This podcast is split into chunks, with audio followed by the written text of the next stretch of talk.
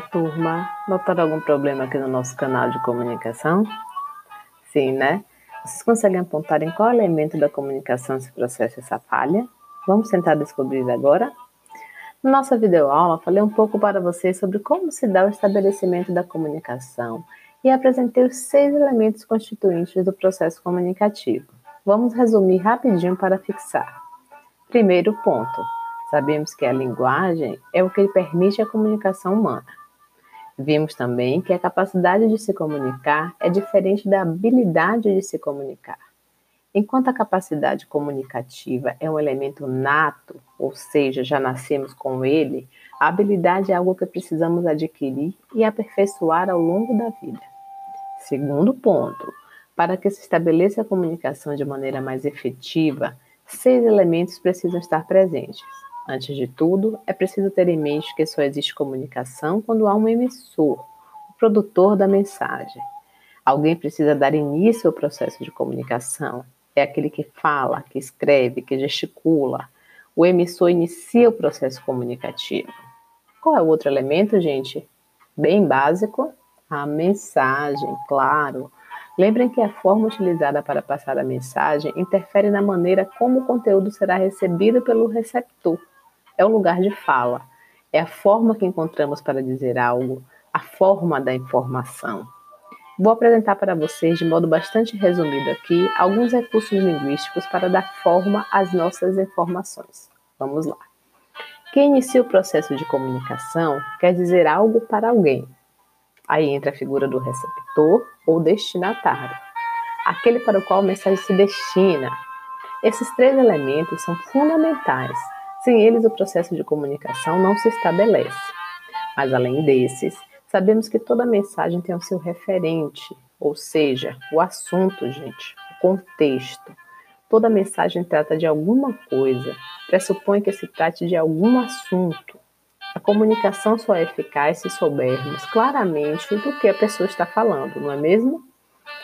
Já o código refere-se à linguagem utilizada, pode ser verbal ou não verbal, é um acordo simbólico entre os sujeitos. No Brasil, por exemplo, há uma convenção coletiva, um pacto social, que estabelece que o nosso idioma oficial é a língua portuguesa.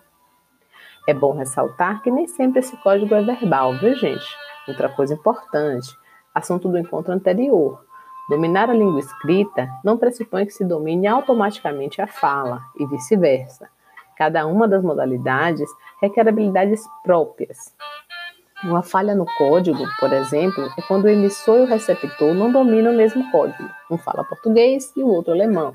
Um conhece o significado de piscar o olho de modo conspiratório e o outro não. Além do idioma, os fatos culturais exercem bastante influência nesse aspecto também. Já o canal é o meio de transmissão da mensagem. São ferramentas físicas utilizadas como recursos para a transmissão da mensagem. Agora mesmo, por exemplo, estou utilizando minha voz, um gravador e o computador com qual, com, como canal para me comunicar com vocês através desse podcast. O canal, gente, não é, só um, não é uma coisa só, mas um conjunto de elementos físicos que propiciam a transmissão da mensagem e, consequentemente, o estabelecimento da comunicação. Uma queda da internet é um problema de canal. A falta de energia, um ruído na linha telefônica. Lembrem, gente, que um ruído não é só uma falha no canal ou um barulho, mas qualquer coisa que atrapalhe a comunicação. Pode ser uma falha originária em qualquer um dos elementos que acabamos de discutir. Tá bom? Então, agora que já conhecemos os elementos da comunicação, vamos pensar um pouco sobre os recursos que a língua oferece para expressar diversificadas intenções comunicativas as funções da linguagem. Podemos dizer que essas funções são maneiras que o falante tem de utilizar a língua de acordo com a intenção comunicativa proposta, e também se apresentam em número de seis, são relaciona estão relacionadas com os elementos da comunicação que acabamos de discutir. Vejamos. Primeiro, nós temos a função referencial, também conhecida como função informativa. Tem como principal objetivo informar e referenciar alguma coisa. Um exemplo bem claro são as notícias.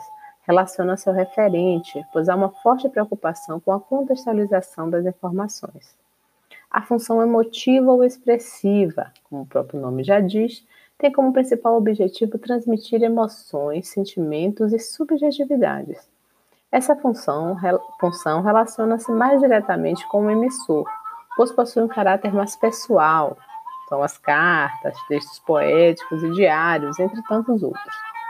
Já a função poética é mais característica da linguagem literária e utiliza a linguagem predominantemente no sentido figurado ou conotativo. Nessa função, nota-se a preocupação do emissor com a forma como a mensagem será transmitida. Há uma escolha cuidadosa de palavras, emprego de figuras de linguagem.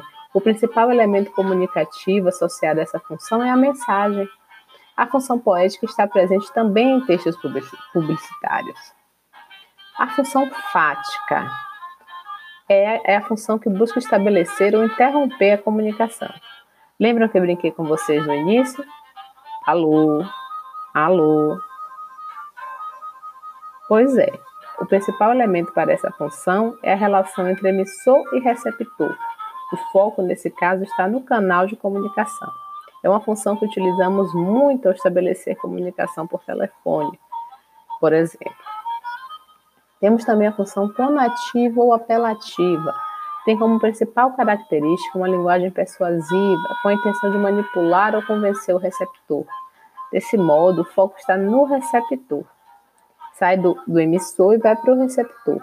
Essa função está largamente presente nas publicidades, discursos e discursos políticos. Por fim, temos também a função metalinguística, que é o uso da linguagem para se referir a ela mesma. O emissor pode, dessa forma, explicar um código utilizando o próprio código. Um exemplo claro disso são os dicionários. Para definir os significados, utiliza o próprio código linguístico para explicar a língua. As gramáticas também é um, são exemplos de metalinguagem. Então, por hora é isso, gente. No nosso encontro ao vivo, discutiremos essas funções com maiores detalhes. Um beijo grande e até já!